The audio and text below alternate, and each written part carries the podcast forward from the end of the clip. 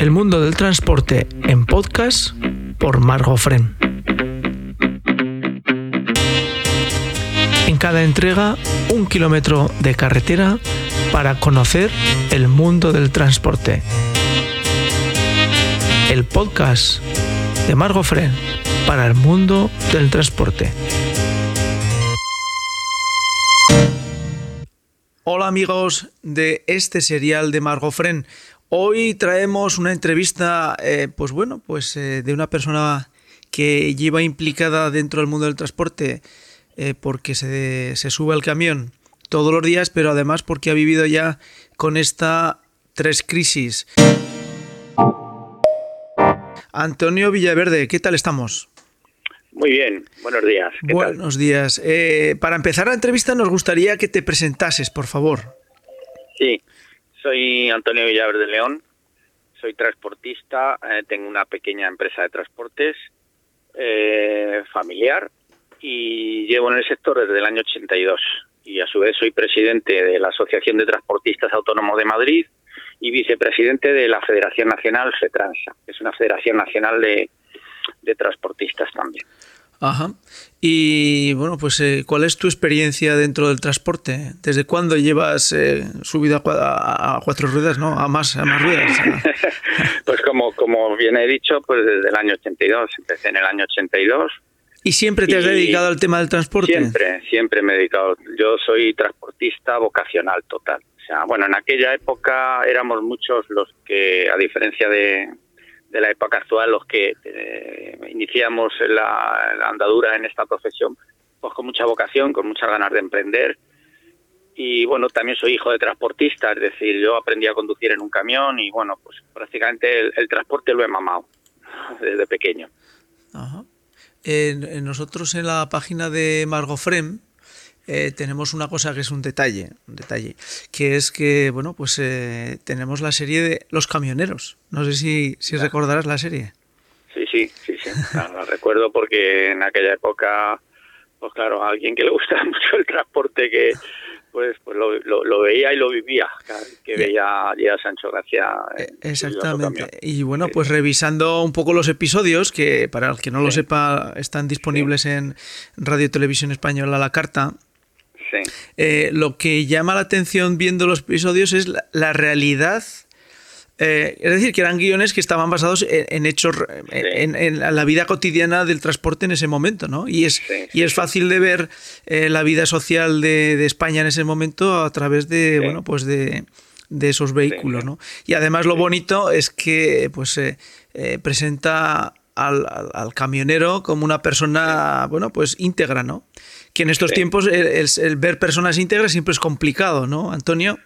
claro, sí, sí. Yo, una de las de, de las cosas buenas que dejó la serie es que, bueno, pues nos trataron muy bien y de alguna manera ensalzaba un poco la figura de- del camionero, algo que ahora, por desgracia, nos pasa todo lo contrario. O sea, yo te podría poner ejemplos de, de lo que tenemos ahora, del trato que nos dan y, claro, todo eso al final eh, lo que acaba es en que no es un sector, o sea, ha dejado de ser un sector atractivo para los jóvenes y que ahora nadie quiere nadie quiere arrimarse a un camión, ni de lejos. Ya. La vida del camión es, es dura, ¿no, Antonio? Pues sí, porque eh, primero no tienes conciliación familiar, prácticamente vives en la cabina del camión. Ujú. Sales, puedes salir un domingo o un lunes de casa y en el mejor de los casos, y digo en el mejor de los casos, volver un viernes. Y durante toda la semana pues estás muy solo, mal comes, mal duermes, estás expuesto en las áreas de servicio a, pues a que incluso te atraquen, que yo lo he sufrido, a- o si no a ti, a la mercancía. Eh, En los centros de carga pues eh, nos hacen continuamente cargar y descargar, eh, incluso te, te- te llegaría a decir que hasta nos faltan al respeto muchas veces. Y Mm. Igual te tiras dos, tres horas, cuatro horas esperando y no te dejan utilizar los servicios de las instalaciones algo que para nosotros es fundamental porque al vivir en un camión lógicamente necesitas Sí, sí, muchas veces pues de una ducha, de un, de un aseo, pasearte, en fin. sí, sí.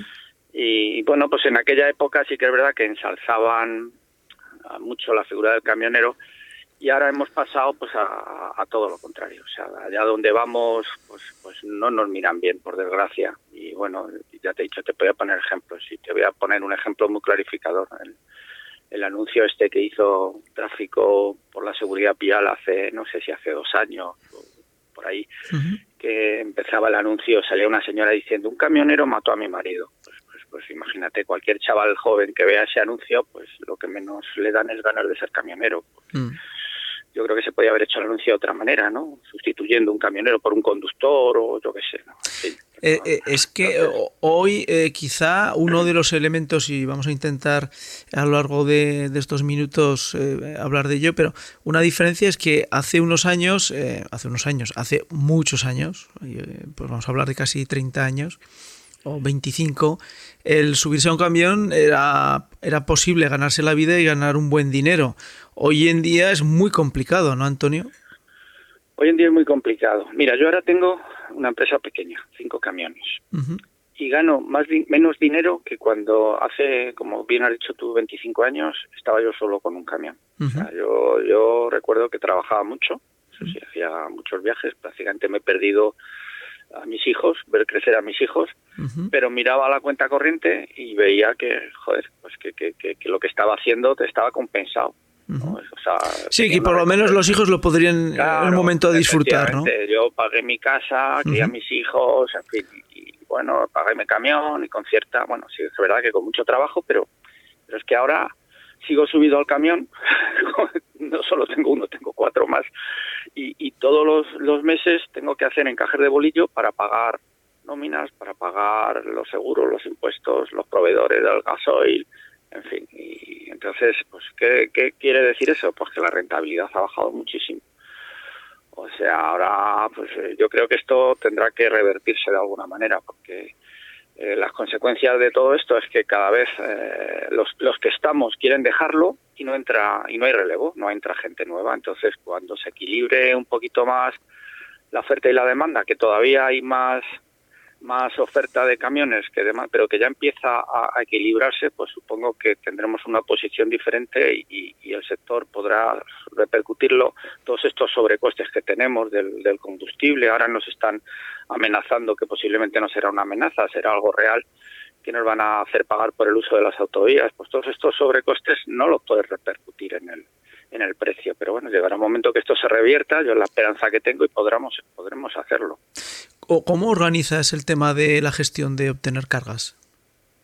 Bueno, yo tengo la suerte y digo y me siento casi privilegiado de que tengo clientes, no tengo que irme a las bolsas de carga, ¿sabes? Porque eh, lo de las bolsas de carga al final, pues son prácticamente trabajos que, están subastados y que al final eh, tienes que cogerlos porque ya no te queda más remedio, pero yo afortunadamente lo estoy solventando con, tengo clientes y además clientes de hace 20 años. Tengo la suerte y me siento en ese sentido privilegiado.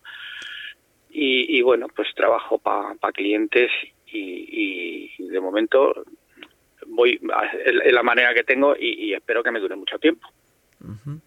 Eh, cuando eh, estás eh, gestionando tu empresa, ¿en qué medida tienes la percepción de que tienes un futuro medianamente cercano que va a ser positivo para, para, para ti, para tu rentabilidad? Bueno, vamos a ver. Ahí tengo mis dudas. Yo mm, el futuro no lo veo, no, creas que lo veo muy positivo. La única esperanza, es lo que te he dicho hace un momento, es que empieza a equilibrarse ya de alguna manera la oferta y la demanda y podamos tener una posición frente a los cargadores, los transportistas, podamos tener una posición un poquito más fuerte porque ahora la que tenemos es una posición muy débil, porque hay mucha más oferta de transporte que demanda, o lo ha habido hasta ahora, ahora parece que empieza a equilibrarse. En el momento que eso esté más equilibrado, pues lógicamente desde una posición más fuerte podremos negociar mejores precios, obtener más rentabilidad y nos irá todo bastante mejor. Podremos pagar más a los conductores y ese problema que, que hay ahora de falta de conductores, pues ya será menos problema. Eh, la, falta de conductores eh, es, eh, te refieres a personal español, nacionalizado español o residencia en España. Eso es, Sí, sí, sí, nacionalizado español. Es un poco porque porque el, trasfondo del mundo de la conducción está en que desde que estamos en Europa pues eh, y que hay unidad dentro del mundo laboral, eh, se pueden hacer de una forma controlada cargas por vehículos que son de, fuera de España, ¿no? Bueno, si te refieres a los cabotajes, no sé si te refieres sí, a, los cabotajes y a, lo, poder cargar eh, durante los siete días que permaneces eh, tres cargas diferentes dentro del territorio. Sí, sí, sí. Hombre, sí, eso, eso en cuanto a empresas. Eh, sí que es verdad que, que, está viniendo mucho camión de país del este y bueno, ahora que se va, parece ser que el cabotaje se, se, va a poder controlar un poco con los tacógrafos de última generación, donde, donde ya figurará el país, o sea, los movimientos entre países, porque tú sabes que ahora, pues una manera de, de, digamos, alversar con el cabotaje, vamos a emplear esa palabra, es un poco, pues, eh, poniendo tú manualmente que has salido del, país, ¿no? Luego con los tagógrafos de última generación, eso estará más controlado. Y poco a poco, pues, hombre, todo lo que son ahora, por decirlo de alguna manera, trampas, pues supongo que se irán, se irán reduciendo por, porque habrá más control. Y eso vendrá, al final, irá en beneficio de, todos, lógicamente. Eh, ¿El sector como tal eh, es predominantemente autónomo o es más bien de empresa mediana pequeña?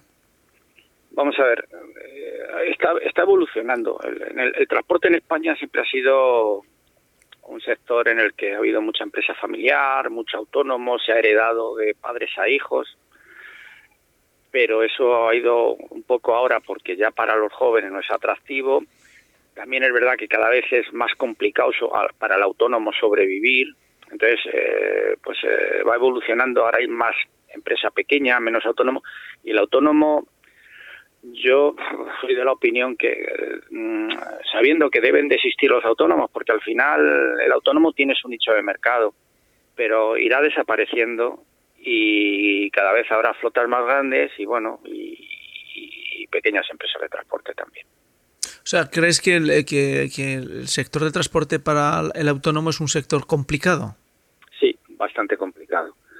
Porque, primero porque, bueno, pues eh, ahora mismo eh, un autónomo o, para, yo por ejemplo, eh, lo que me preguntabas de cómo gestiono mis clientes, sí una empresa pequeña todavía tenemos posibilidades de poder tener clientes y mantenerlos y darles servicio. Pero para un autónomo al final o dependes de uno grande o de, o sea, de, un, de otro transportista que te subcontrate o dependes de las bolsas de carga. Y cualquiera de las dos pues son son complicadas porque al final eh, todo lo que no sea tratar tú directamente con el cliente es perder margen. Eh, claro, efectivamente. Muy bien, pues muchas gracias y a vuestra disposición para cuando queráis contactar conmigo. Muy amable, muchas gracias por dar difusión a todo esto. Gracias. Muchas gracias. Un abrazo. Un abrazo. Chao, chao. El mundo del transporte en podcast por Margo Fren. En cada entrega, un kilómetro de carretera para conocer el mundo del transporte. El podcast de Margo Fren para el mundo del transporte.